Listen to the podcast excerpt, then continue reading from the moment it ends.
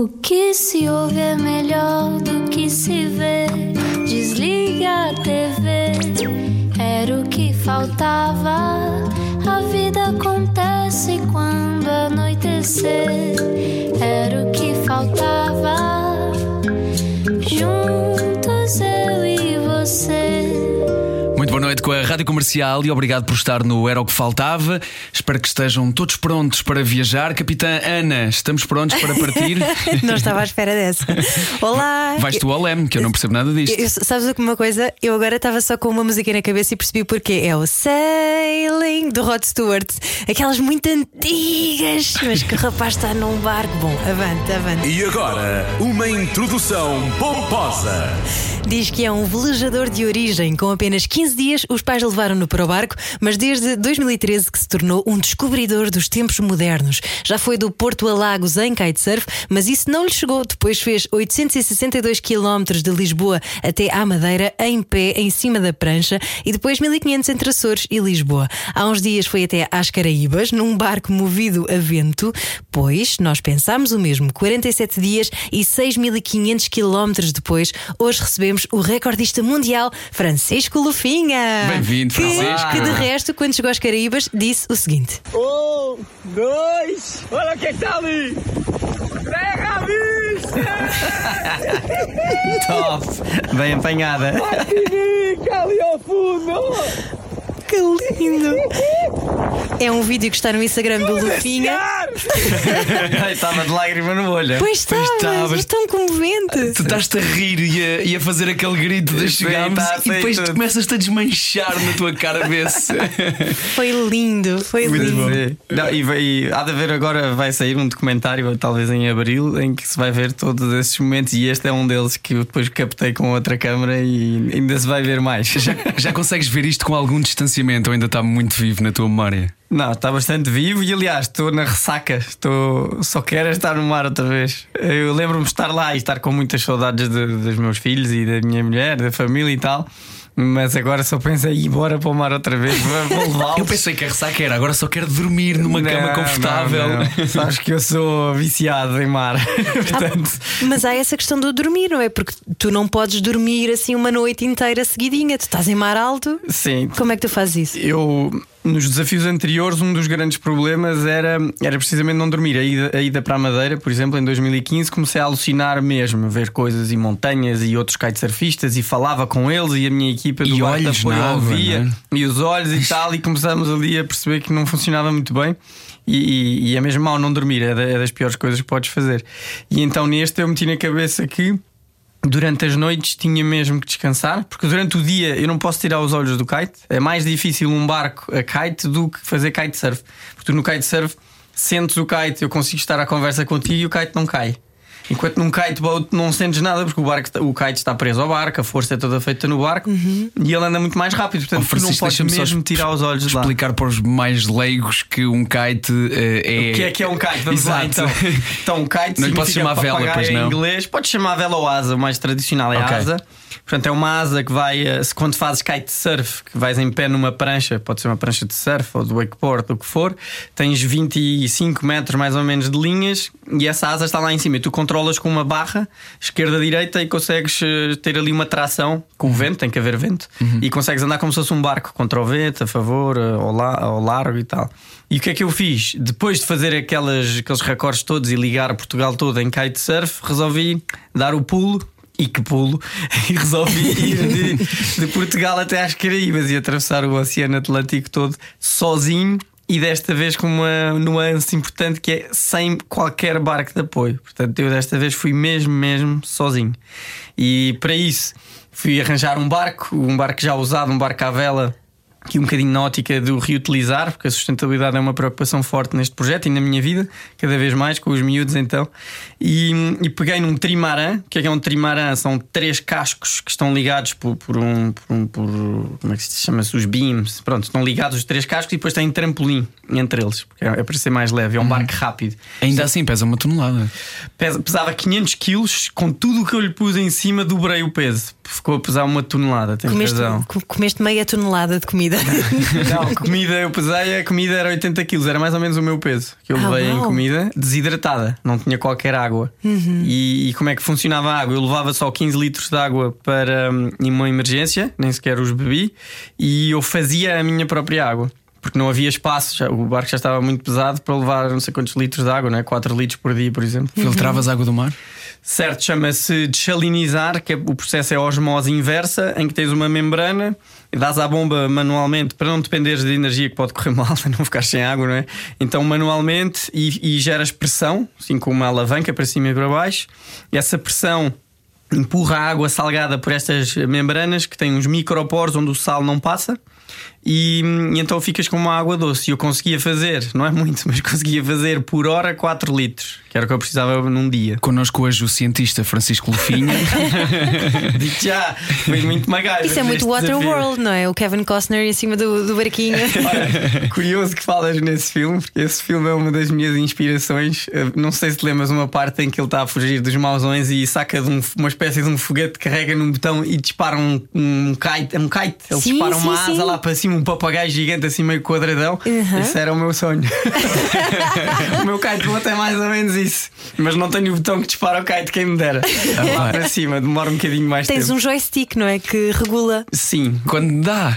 quando dá, exato. O problema é esse: é que eu arranjei um barco que era. Eu levei um Ferrari para a montanha.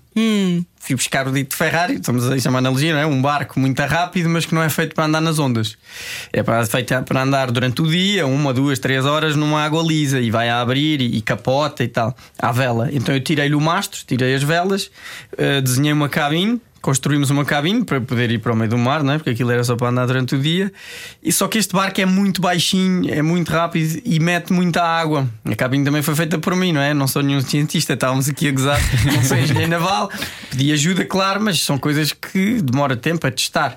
E como o barco vai muito rápido, passa por baixo de muitas ondas, eu estava sempre a levar com água. Acaba por entrar água aqui ali nos parafusos e tal, e começa a ir para, as- para a parte elétrica. O barco também não é feito para ter eh, nada elétrico. E eu carreguei baterias e montamos os sistemas todos elétricos. Arranjei com um alemão um- um- uma máquina chamada Wing Commander, só assim o nome é pomposo, que tem uns tambores com 125 metros de cada linha, portanto eram não sei quantos metros, mais de 600, eh, com 5 linhas e que tinha um cérebro, estás a ver? Montes de placas eletrónicas, parecia um computador, com, parecia uma bomba. Tu eras um curto-circuito ambulante. Exato. e a quantidade de curto-circuitos que, que aconteceram ali foram foi mesmo muito, foi um grande stress. E tinha um joystick que onde eu passava o dia com a mão, já estava com tendinites e rebentei com uma, com uma unha por dentro, estás a ver? O calo começou a aumentar, ainda está aqui um restinho. É só estares o dia inteiro assim, trau, trau, esquerda, direita, esquerda, direita. Para o kite não cair, era a tua preocupação a viagem Sim. inteira. Se tu te distrais, o kite cai. Então e Mas de noite, logo- como é que tu dormias? Pronto, de noite a opção foi: não vou andar à noite, vou ter que mesmo baixar o kite. Ah. E punha o kite no, em cima do barco de uma maneira que era quase assim uma vela para não, para não parar. Ia mais devagar, mas não parava. E deitava-me lá dentro da, da cabine. Inventámos uma cama assim com uma rede, mais ou menos confortável, quase que dava para me esticar todo. Tinha que abrir as pernas pôr uma assim para o ar. 47 dias numa cama que quase que dava para te esticares todo. Não, agora tenho que explicar. Os 47 dias foi desde o dia que eu saí de. Foi em Cascais, que foi dia 3 de novembro, até o dia 20 de dezembro que eu cheguei às Caraíbas. Mas passaste duas semanas eh, em Espanha, não é? Tive três semanas Foram três? parado que eu não queria, foi mesmo assim um tiro na cabeça. eh, porque saí de Cascais, fiz cinco dias e cheguei, foi bastante rápido. Cheguei a, a La Palma, às Canárias. La Palma é onde havia o vulcão. Sim, sim, sim. Já está mais adormecido, mas naquela altura ainda não estava. Ainda assim chovia cinza nessa altura. Chovia não é? cinza, Sítio simpático né? para parar, não é? Pois, que as pessoas, as pessoas estavam com problemas maiores do que eu, não é? Claro, Quem, claro. quem perdeu lá tudo as propriedades e tal, aquilo foi, foi É um terrível. filme. Eh, e eu parei aí porque rebentei logo com dois kites e vi se eu rebentei já com dois kites aqui, convém mais vale parar, remendá-los. Era uma coisa que demorava dois, três dias. Havia um kite que não tinha chegado a tempo da minha largada, que era suposto ser dia 10 de novembro, mas como a previsão do vento era muito boa para dia 3, era vento norte no inverno, normalmente não há, tens sudoeste com chuva. Então era aquela última oportunidade e a Marinha, que é uma das, uma das entidades que me apoia, com o Instituto Hidro- Hidrográfico, ligaram-me e disseram: pá, Francisco, vais agora, vais ter aqui seis dias de vento forte norte. Isto pode ser a última vez que vai acontecer. Agora no fim do. Não é verão, não é? Mas no fim do, do outono. E, e eu, pronto, normalmente agarro sempre a oportunidade e vou. Só que havia um kite que ainda não tinha chegado, que ia chegar nessa semana. Então também pensei: "Boa, vou parar nas Canárias, remendo estes dois, recebo o outro, mando para lá e arranco. Só que esses três dias que eu achava que lá ia ficar converteram-se em três semanas. Porquê? Exato. Porque não havia vento. Não havia, este ano não houve vento durante é os ventos alísios que vêm aqui do deserto do Saara, percorrem o Atlântico de leste para oeste e terminam nas Caraíbas e estão sempre fortes, são os ventos bons. Daí eu fazer este esta rota, daí os portugueses também irem por ali, depois vão para o Brasil. É, tem- faz tudo sentido, é porque a natureza está a nosso favor e este barco tem que andar com vento a favor. E durante três semanas não havia vento nenhum. Não vale a pena esboiar para acabar- ficar sem comida. Boiar Claro. até às Caraíbas. Nem dava, ficavas a boiar ali à frente. Portanto, fiquei à espera em terra. Foi muito difícil Já psicologicamente. tinhas partido mais cedo eh, de Portugal, né? no início, Essa correu mais bem. cedo do que o previsto, porque havia vento. E correu bem, porque havia vento até chegar às Canárias, que era o troço mais perigoso. Porquê? Exato. Porque era o troço em que é mesmo inverno. Das Canárias para sul já, já é. Tudo bem, hemisfério norte é, sul, é inverno na mesma, mas já é mais tropical e já tens aqueles ventos constantes. Se, se- se entre Portugal e as Canárias eu apanhasse um vento sudoeste. Estás a ver? Uma chuva, eu não seguia em frente, eu voltava para trás com esse vento. Esse é o drama. Daí de ser tão importante para mim conseguir chegar às Canárias. Foi um problema lá ficar, por um lado, mas por outro foi um, foi um sucesso. A primeira vitória foi essa. Se bem que fez-te perder uma regata que iria Exato. mais ou menos acompanhar-te, porque vamos relembrar, tu foste sozinho, sem Certo. barco de apoio. Num barco de 7 metros, eh, que a altura que o barco estava da água era, era um palmo. A parte de baixo do barco estava sempre a tocar dentro da água, só se via espuma por todo lado. E uma das eh, medidas para mitigar o risco, que eu tenho que fazer vários planos, era precisamente ir à frente de uma regata, uma corrida de barcos que saía entre. corrida, mas de cruzeiros. Era só, eles organizam-se, lá está. Como atravessar o Atlântico é perigoso, esses são, eram cerca de 100 e tal barcos, 150. Organizam-se e vão juntos, precisamente. Pessoas normais fazem isto em, cento- em grupos de 150. O Francisco vai sozinho. Pronto, e a minha lógica era: vou-me pôr à frente deles. Eles saíam dia 20 de novembro, eh, 20 ou 21, já não me lembro. E, e assim, se houver problema, eu falei com a organização e tudo. Eles já tinham falado entre eles, dizeram, eh, dizer o que é que eu era, com fotografias, para eles perceberem se me vissem no meio do mar, porque é raro veres um, um barquinho que nem me vês, porque eu sou mais baixo do que as ondas. E, e com 80 metros de linhas e depois um papagaio, estás a ver? Uma asa lá ao fundo. Os barcos assustam-se e eles falavam comigo no rádio, tipo, que és tu? Afasta-te, havia uns com medo. Mas pronto, com esta espera nas Canárias, não consegui ir antes dia 20, só arranquei dia 30 de novembro. Adeus, regata. Adeus regata, menos uma segurança e olha, ficou E- mais e cuidado ainda. Parece-me que só esse efeito psicológico é a única coisa que é capaz de te demover um bocadinho, porque tu riste de todas as dificuldades físicas, técnicas, estás aqui na maior. E só quando chega à parte tive ficar parado, ou seja, tens que lidar com essa A frustração. pausa da frustração. É muito mal porque ficas a pensar, eh, às tantas começas a. tens muito tempo a pensar, não é? E começas a pensar, isto se calhar é um sinal, estás a ver? Quando começas naquela, isto, isto são problemas a mais, eu não devia ir, já tive sorte a chegar aqui nesta etapa mais curta. E se calhar não devo ir, estás a ver? Durante três semanas começas a ver isto e. Isso é muito interessante. E como é que não se desiste, Francisco Lufinha? Olha, é o compromisso, é o que eu uso, cada pessoa tem a sua, não sei, o seu, o seu trunfo. O meu trunfo é eu espalho o mais possível, conto ao maior número de pessoas e acabo por me comprometer. Imagina, venho aqui à rádio com vocês antes de ir e dizer: Olha, vou fazer isto. Quando estás lá na hora, e agora imagina isto vezes 100, 200, 300 pessoas, empresas, tudo, entidades, eh, e comprometes-te. Depois, na hora, quando tu pensas, não, não vou, ok, não, então não vou, não vou avançar. Depois pensas, o que é que eu vou ter que fazer? Então, para a semana, ui, começas a ver caras se olharem para ti. E tu a dizeres A quem tu desisti. disseste, ia, vou fazer isto, e as pessoas dizem, ia, eu também, bora aí, tu vais dizer, ia, afinal não fiz. Não dá. Isso comigo funciona, que é uma maravilha. Então o que te move- é o compromisso. O que te move é o vento e o orgulho. Orgulho, sim, e, e eu também quero-me superar, estás a ver? O compromisso não te deixa hum, saltar fora eh, e é o desiludir. Não, não gosto de desiludir. eh, e e adoro, também adoro fazer estas coisas. Atenção, eu estou agora em casa e só quero ir para o mar inventar outra, que não é fácil, mas, mas sim. Move-me isso, a superação, conseguir dar a volta, fazer coisas que nunca ninguém fez, isso então adoro, que é tipo desbravar e que depois. E nem é depois ir dizer, olha, fiz isto e aquilo, não, é chegas a casa, estás com os miúdos e estás assim a pensar.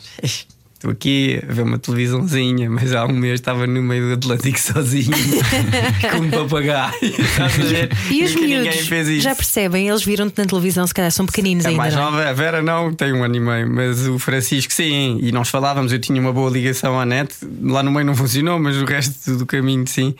E, e fazíamos vídeos de- de- todos os dias, e, quase todos os dias. E ele dizia: "Então, O pai está no kiteboat, e quando é que vens? E não sei o quê, e já está a andar mais, e hoje anda menos. A Margarida, a minha mulher, ia, ia fazendo o, o resumo das coisas e.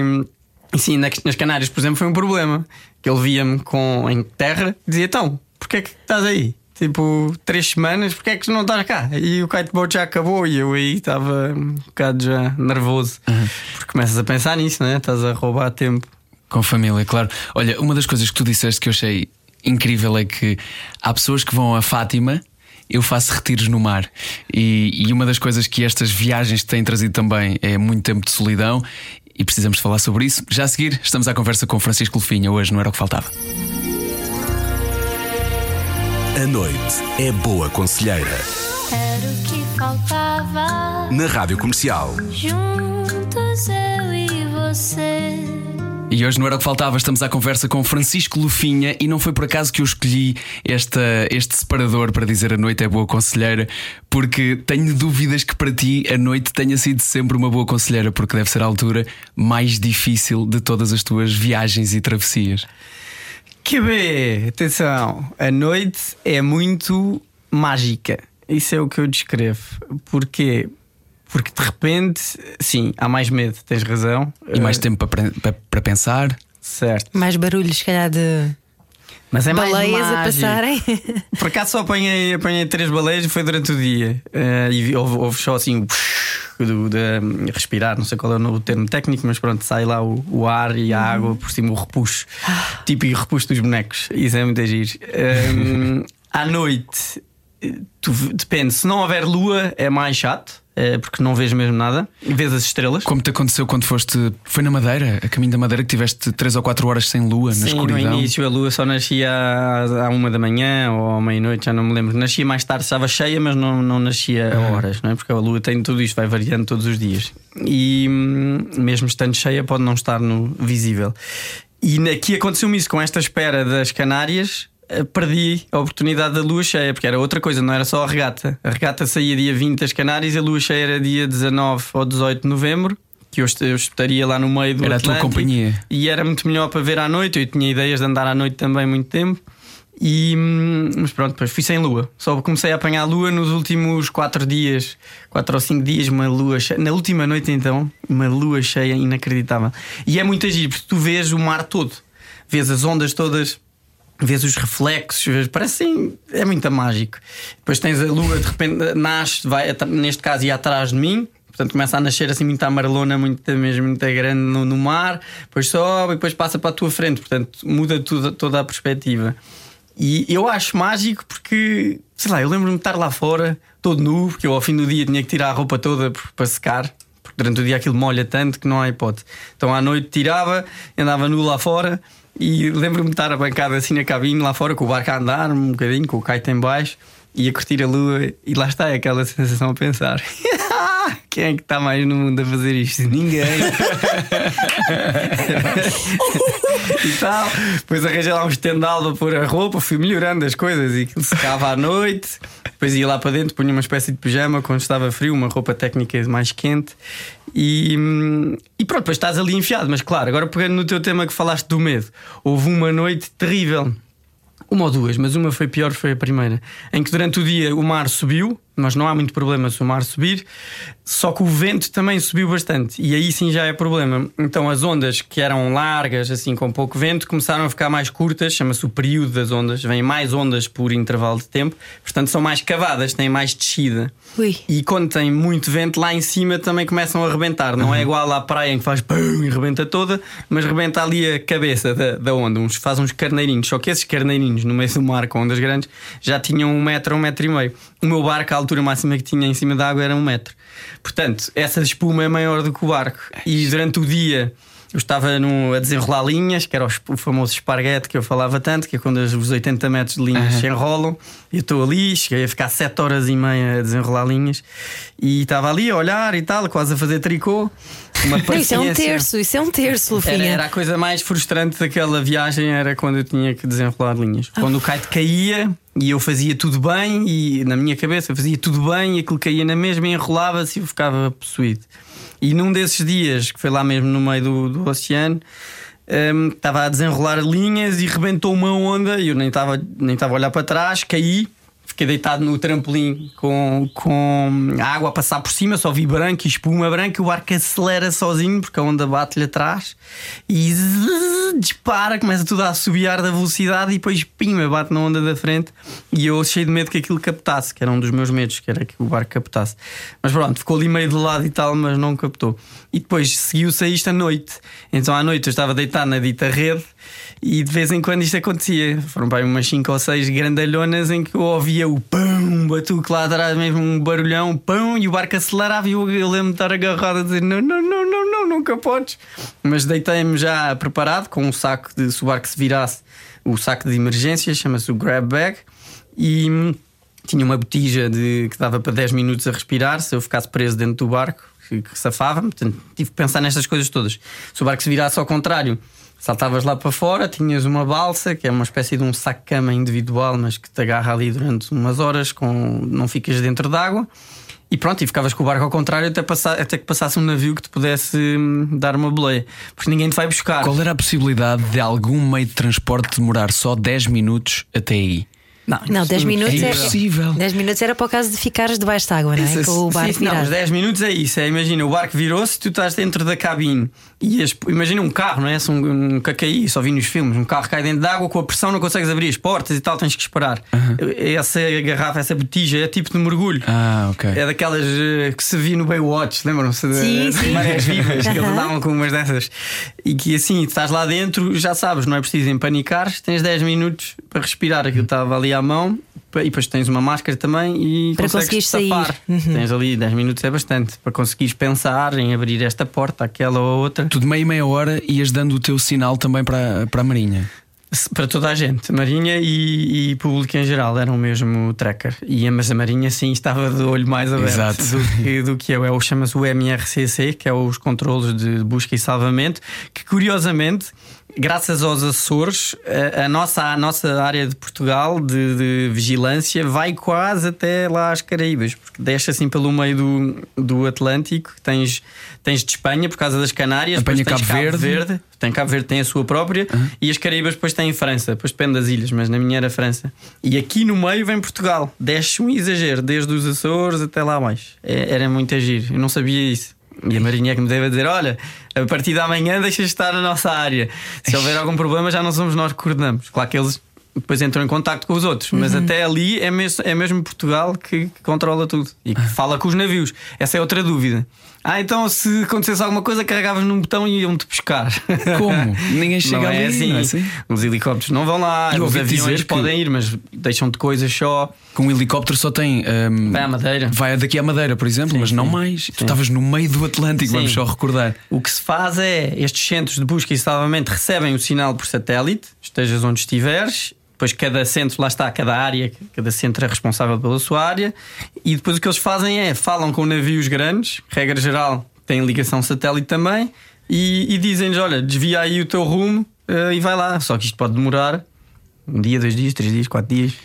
Quantas vezes é que tu ouviste na tua cabeça os teus pais a dizer deixa de ficar na consultoria e na auditoria e essas coisas que tu fizeste antes de andar nesta vida? Foi mais o meu pai, exato, eh, que é muito tradicional. Agora já está mais relaxado, já percebeu que isto vai funcionando. Espera aí, o pai que é tradicional, que foi o primeiro a pôr-te num barco quando tinhas 15 dias e a viajar para, para. Marrocos e Sim, sul de Espanha. Exatamente, sim.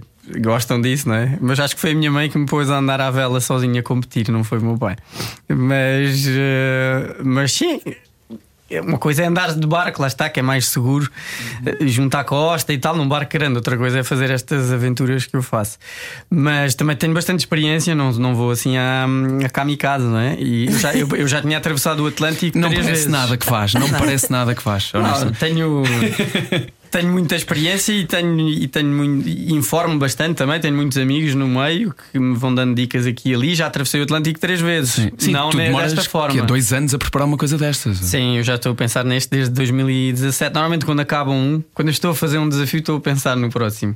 Durante- Tenho, bastante tempo, sim. Exato. No meu retiro, eh, começo a pensar o que, primeiro o que, é que estou, o que é que fiz mal, o que é que posso melhorar e, e qual será o próximo, o que é que eu gostaria de fazer. Portanto, comecei a pensar neste em 2017, quando fiz eh, dos Açores para, para o continente. Olha, e voltando ao retiro que estávamos a falar, são muitos dias no mar, sozinho, ah, de noite, de dia, seja o que for, mas sozinho, sobretudo. E há muita gente que não consegue estar sozinha 15 minutos em casa, quanto mais tantos dias seguidos num, num sítio em que estás em perigo, não é? Que, que estás. ah, Mas estás a gostar do que fazes, atenção. é verdade. Porque é um desafio, mas é num, num meio que tu gostas. Mas tu tens de ter um diálogo interno muito bom. Sim, sim, sim. Sim, havia ali duas pessoas a bordo. Não era só um. É, então era, era o Mr. Wilson, como o Tom Hanks no Náufrago. Esse era o terceiro. Esse era um, esse era um albatroz que surgiu nos últimos cinco dias. Foi muito engraçado, que era sempre o mesmo. Que te acompanhou? Sim, que ia- ia- não estava o dia inteiro comigo, mas vinha sempre de, de sul, de sul não, da minha frente, do oeste. Uh, vinha de onde, de onde eu queria ir e vinha, fazia ali uma razia ao kite que eu até desviava para ele perceber. Eles não viam as linhas, não estão habituados àquilo. E ele bateu, o Wilson bateu lá nas linhas do kite. Até, até tive pena porque ele mandou ali um voo desviado Bem, e não tal. ter furado o kite foi uma sorte. Não, bateu nas linhas, nas Só linhas. nas linhas. As linhas têm 80 metros, né? 80 metros é muito metro. E não se vêem, são fininhas, um milímetro. Portanto, ele vai ali na sua, não está habituado àquilo. E, e bateu uma das vezes, ainda mandou assim um voo meio desviado para a esquerda. E eu, ei meu Deus, matei o Wilson.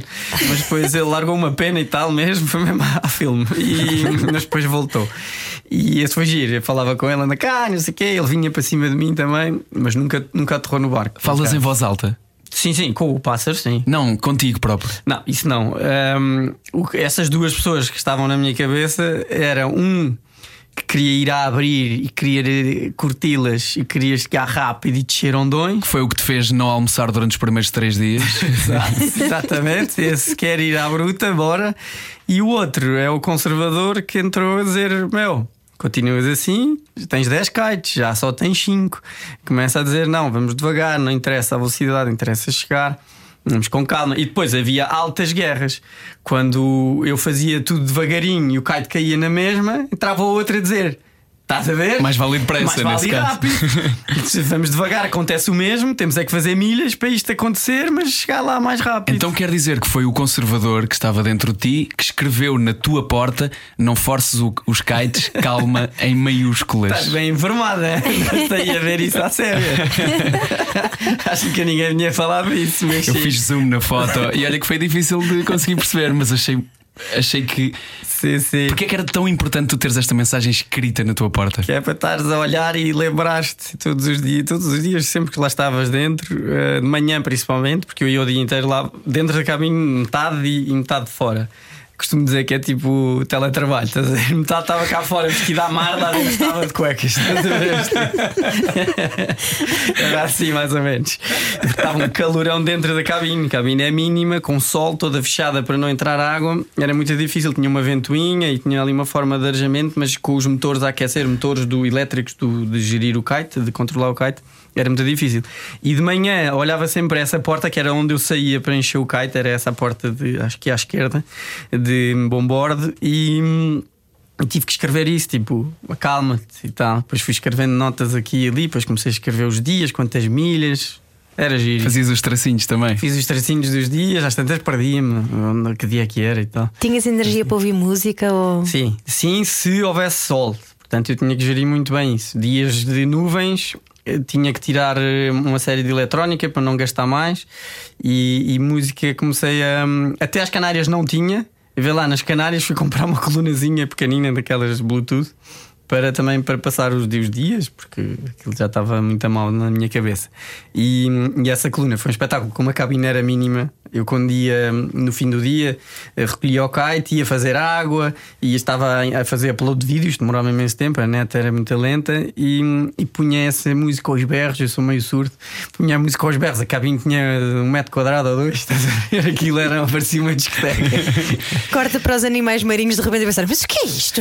sim. Temos festa hoje? Sim, sim. Mas às vezes punha assim uma música clássica e tal, portanto eles também curtiram. Ah, bem jogado. Mas ainda te deu para fazeres uns diretos, uma videochamada com o professor Marcelo. Exatamente, esse telefonema foi muito giro e dá um grande gosto. Estás ali no meio, depois percebes que as pessoas estão a seguir e dão valor ao que tu fazes.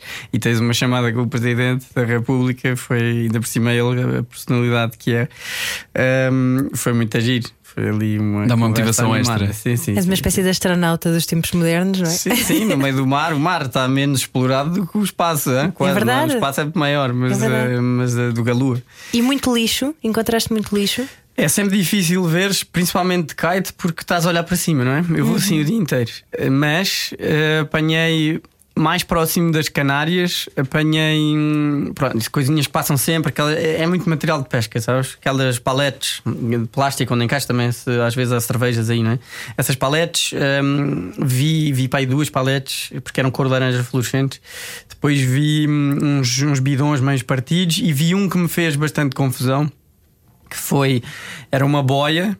Vi várias boias à solta, mas este era uma boia cor de, cor de rosa, com uma parte azul, depois com uma grande rede verde eh, e duas tartarugas mortas, porque estavam completamente destroçadas, assim, todas tortas, presas na rede. Portanto, foi mesmo má onda. Olha, e o filmei isso, tem que ir ver onde é que tem essa filmagem, por acaso. Hum, são, é os chamados Ghost Net que ficam ali, e porque é que uma tartaruga vai lá, porque debaixo dessas sombras no meio do, do Atlântico é curioso, sempre que há uma sombra há peixes por baixo. Estão lá, estão lá ali à sombrinha e tal, e vão buscar outros moluscos que estão lá agarrados para se alimentarem. E as tartarugas vão atrás desses peixes e, regra geral, ficam presas com as patas e tal. Uh, não sei se chama patas ou barbatanas, eu devia saber, mas olha, agora não sei. Uh, ficam lá presas um, nessas redes e essas duas estavam ali mortas, claramente. Depois apanhei uma. Viva da, Viva da Silva, que foi logo passado dois dias das Canárias, não havia vento nenhum e eu estava a trocar de kite, a encher um kite maior para, para andar um bocadinho mais dentro do pouco e vejo lá ao fundo uma cabecinha. E eu, olha, olha, e parei o barco, pus o barco mesmo assim de lado para ver se ela me apanhava. Uma tartaruga a apanhar-me numa travessia do oceano é chato, significa que vais mesmo devagar. Mas pronto, eu ainda parei para ela cá chegar e foi muito giro. Ela andou ali atrás, tenho isso filmado, ainda tentou subir para o barco, andou ali a dar umas patadas e filmei-a mesmo debaixo de água, vejo mesmo a cara dela e com uns peixes piloto aqui em cima a comer os restinhos. Que giro. Isso foi muito giro. Foi. Andava à procura do Wilson, ela. Só queria uma sombrinha, queria um amigo. É uma das tuas preocupações também, eh, não só por ti, eh, mas também pelo- pelos teus filhos e pelo futuro, esta parte de, de que. hum, Que o, nosso, que o nosso ecossistema esteja protegido, esta parte ambiental, e por isso é que foste também sem qualquer. eh, com energia eólica e sem, Sem nada que possa poluir. fósseis. Sim, sim. Certo. Eh, sem dúvida, eu já, eu já hum, desde 2017 que comecei a falar com os miúdos nas escolas, já falei com mais de 23 mil em Portugal continental e ilhas. E, hum, e o que é que eu uso? Uso estes desafios extremos que, que me ajudam a captar a atenção dos miúdos, não é? Porque é difícil chegares a uma escola e de repente falares de, de- das ações que eles têm que fazer, da separação, da, da reutilização, principalmente, que até é mais importante. Um, mas estas histórias abrem-lhes os olhos, tipo, uau, foste fazer isto, kitesurf e tal. Captas a atenção deles, começas a mostrar os ditos peixes voadores, as baleias, as tartarugas, começas a dizer: Olha, isto é o meu elemento, isto é giro. Primeiro, tento trazê-los mais para o mar, porque há aquela coisa que é o Jacques Cousteau que dizia que tu, vê se não me engano, tu só eh, proteges aquilo que gostas e só gostas daquilo que conheces. Exatamente, são estas três. Portanto, tu tens que para que as pessoas protejam o mar, tens que fazer com que elas gostem do mar. Para elas gostarem do mar, tens que o apresentar, não é? As pessoas não é só irem à, à esplanada. Uhum. Tens muitos portugueses que dizem isto: eu adoro o mar, mas é da esplanada a ver o mar, não é? A vista. E, e ir lá para dentro. Portanto, indo lá para dentro a fazer desporto, seja o kitesurf, seja o surf, seja fazer mergulho, seja o que for, mas estares em contacto com a água, ires à praia, por exemplo, no inverno e veres a sujidade toda que lá Uhum. está. Isso é muito forte para depois tu não produzires esse lixo e ajudares a, a limpar. Porque nós no verão nós temos aqui uns umas condições que nos enganam. Nós temos muito vento norte, o tal vento norte que eu usei para chegar às Canárias. No verão, quando as pessoas estão na praia, tens muita nortada e a nortada leva todo o lixo que nós temos embora para sul. Portanto, tu, nós, as nossas praias estão sempre limpas. Mas no inverno. Porque o lixo que vai para o chão Vai acaba embora. no mar, não é? Vai- exatamente, tudo o que é feito em terra, regra geral, vai para o rio quando está a chuva, ou se fores numa cidade, sarjetas, rio direto, não é? Hum, vai parar ao mar. No inverno, em que tu tens o dito sudoeste que eu tenho medo, não é? Porque volto para trás nos meus desafios, esse sudoeste mantém o lixo todo. Então tu vais à praia no inverno e, está- e vês verdadeiramente a quantidade de plasticozinhos, a quantidade de redes, tudo o que volta para trás. Portanto, qualquer surfista que tu fales que vai surfar no inverno, diz-te logo, pois, eu, sei, eu sei o que é que há aqui de poluição. E tu, falando nas escolas e dando estes exemplos, fazendo uma viagem destas, aqui já entram umas coisas mais sofisticadas, não é? Energia do solo, os painéis solares, energia hídrica e a própria energia eólica de- que me move. São, são formas que eu. eh, utilizo para poder falar para, para eh, jovens e graúdos também e mostrar e tentar mesmo dar a volta a isto. Claro que são coisas enormes, estamos a falar. Há ações do dia a dia que se pode fazer, até com os meus filhos. Fomos à praia no fim de semana apanhar ar e, e no fim, vejo, esta é muito fácil, vejo sempre bocados de lixo, plástico. Até apanhei um tubo assim, carnadão, eh, no- foi no sábado ou no domingo. Fui pô-lo no lixo que até havia um lixo amarelo. E ensinas os putos e mesmo os graúdos, pá, sais, estás a sair do, do- entre a tua toalha e o teu carro, garantidamente há três peças de lixo. Apanhas e põe no lixo. É tão simples. E isto são pequenas coisinhas que, que as pessoas podem fazer. Depois há as mudanças macro, a nível de governos, da energia. Pronto, isso aí já é uma história mais difícil, mas que se as pessoas tiverem isso consciente, na hora de votar, como tivemos há pouco tempo, eh, temos que escolher hum, pessoas que defendem esta sustentabilidade e, e políticas amigas do ambiente. E em breve vais É fazer isso. uma viagem familiar pedagógica também, não é? Estás a pensar já na próxima. Pronto, Já é oficial ou não? É mais ou menos. Na tua cabeça é Estás a fazer o compromisso nesta altura para milhares de ouvintes, não é? Não, não, já, também já me comprometi antes, agora é só uma questão de datas. Mas eu- uma das coisas que eu senti mais falta neste desafio, nestes dias todos, estavas a contar há pouco, é, hum, foram os meus filhos, não é? São novos, têm 3 anos e um ano e meio e que não percebiam porque é que eu estava fora. Então meti na minha cabeça o próximo desafio. Vamos todos, não sou só só eu. Vamos. Que lindo! Vou eu, a Margarida, a minha mulher e o, e o Francisco e a Vera. E, e então, já que eu já me mandei para fora de pé, já atravessei o Atlântico, não posso fazer menos que isso, não é? Então a ideia há de ser dar aqui a volta ao mundo. Um, dois anos, não sei. A melhor é quando vais para dois anos e ficas lá seis. É, mas, mas não é assim tão fácil, não é só rosas, não é assim tão fácil.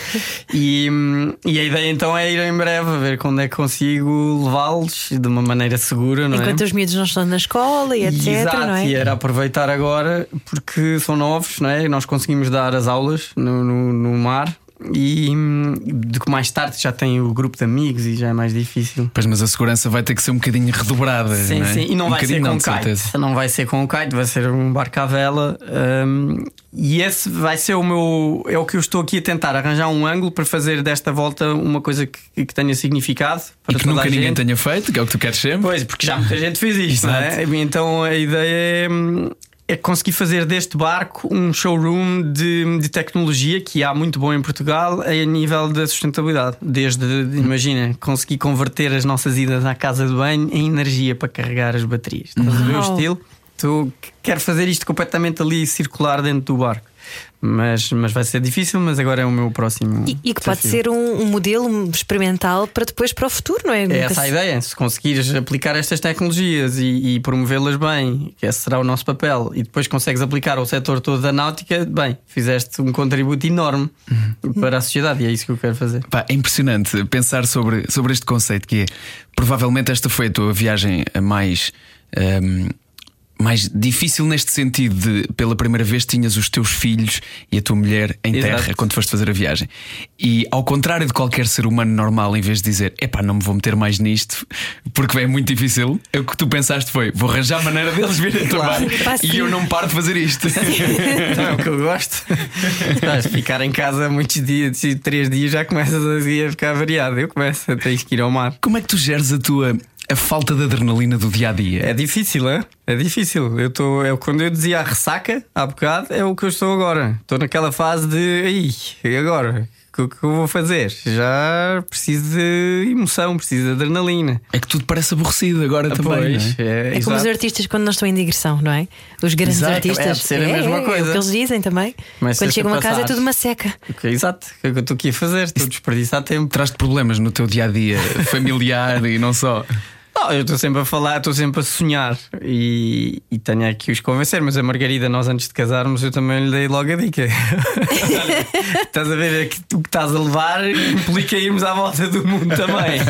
E ela, E ela assinou. Sim, não, foi, não escreveu, mas assinou com os olhos. Portanto, a coisa já não é assim uma novidade tão. Não, não penso só em mim agora, não é? Já, já é uma coisa que fomos crescendo e, definindo um rumo alinhado eh, juntos. E tu lembras-te quando Já é os miúdos vão ter que ir assim ou assim. Pois, mas eles já devem ter um bocadinho do ADN gostam. aventureiro, não é? Sim, sim, sim. e tu lembras-te quando eras miúdo, quando é que pensaste isto é mesmo o que eu quero fazer para a minha vida? Não, a, a paixão, o equilíbrio, a vontade no mar, que é uma coisa que nem toda a gente tem e, e que se percebe, não é? Eu, eu gosto muito de estar no meio do mar. Mesmo debaixo de um temporal, tens sempre algum receio que o barco vá ao fundo e tal. Mas, mas pronto, não é, um, não é assim o fim do mundo. É, é, é uma forma muito. eh, simples que eu uso às vezes quando estás no meio de um temporal, seja num barco com a família ou seja o que for, metes uma musiquinha, metes uns fones, tudo muda, é impressionante. Parece que estás num filme, às vezes, aqueles que os bebés está, está a haver guerra, metes uns fones nos bebés e eles estão a curtir uma música.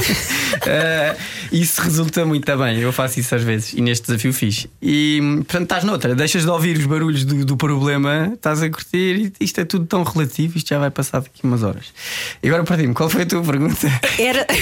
ok, eu fiquei-me no, a, a pensar qual é que seria a música que tu pões no meio de um Exato. temporal Ora, à meia de- da noite. Antes ouvia muito, agora deixei de ouvir neste desafio. eh, que era Enya. Sabes o que é, é Enya? Então não sei. Que é assim meio gótico e tal, mas tem, uma, tem umas muito down. Essas são más, mas mais para mim. Mas depois tens outras que são muito positivas e sim, E muito místicas, não é? E místicas. E a manjar e empurrar-te. Isso, era, isso era muito giro. Este ano não ouvi tanto isso neste desafio, ouvi umas quantas vezes. Hum, e sim, especialmente assim numas noites mais escuras, pus isso, quase para dar mais drama, mas para curtir.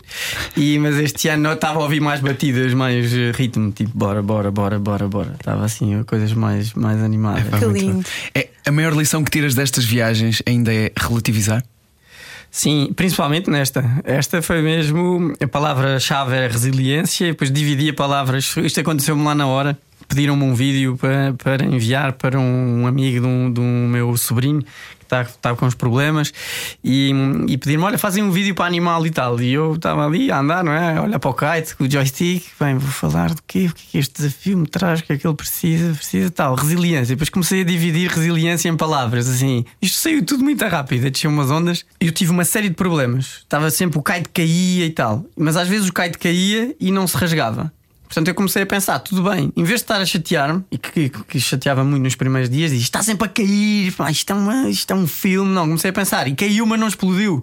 Muito bem, estás a ver? Já gozava, já gozava comigo, e a grande sortudo. Dizia eu, porquê? Porque depois efetivamente a seguir ele explodia e aí eu pensava aí, quando isto caía que era bom. Portanto, comecei a arranjar sempre formas de. E foi assim que eu me safei, de metade para a frente. Foi cada vez que havia um drama, eu pensava sempre: pois é, mas isto podia ser ainda pior. Tipo, o barco apanhou com aquela onda e tal, estou aqui cheio de medo. Mas não captou, era bem pior. Portanto, isso foi o relativizar os problemas todos, isso ajuda muito. Depois, o simplificar é que é o que eu estava a dizer há pouco. Se, vês, se só olhas para o problema grandalhão, atravessar o Atlântico, já foste, tens uma série de, de task, uma task list gigante de tarefas que tens que fazer e problemas e tal. Se pensar só, ok, como é que eu vou chegar ao dia de hoje? Tipo, arranquei de Cascais, tenho que estar vento, tenho que passar ali o corredor dos navios, não pensa em mais nada. E dia após dia vais fazendo um desafio mais pequeno, simplificas. Portanto, isso é o resi, é o si. E depois resiliência, o li vem de líder, tens que liderar ali o teu desafio, tu é que tens de pôr ordem na, na, casa. E um líder para mim não é aquela pessoa que sabe tudo. Ah, eu vou atravessar o Atlântico, já sei que aqui vou ter este vento e aquele, e vai aqui vir à esquerda, à direita e tal.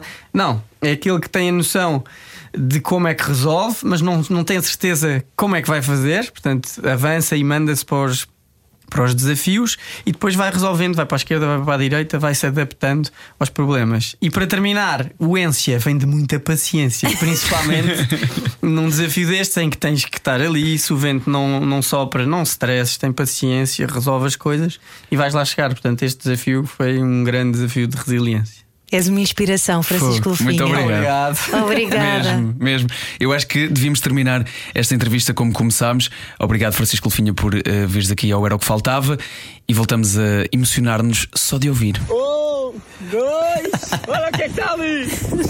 Terra Muito bom. Martinica ali ao fundo! Chora. lindo. Chora. Chegar! E as lágrimas vieram a seguir. a seguir veio o Comercial by Night aqui na Rádio Comercial. Obrigado por estar connosco. Era o que faltava com João Paulo Souza e Ana Martins na Rádio Comercial.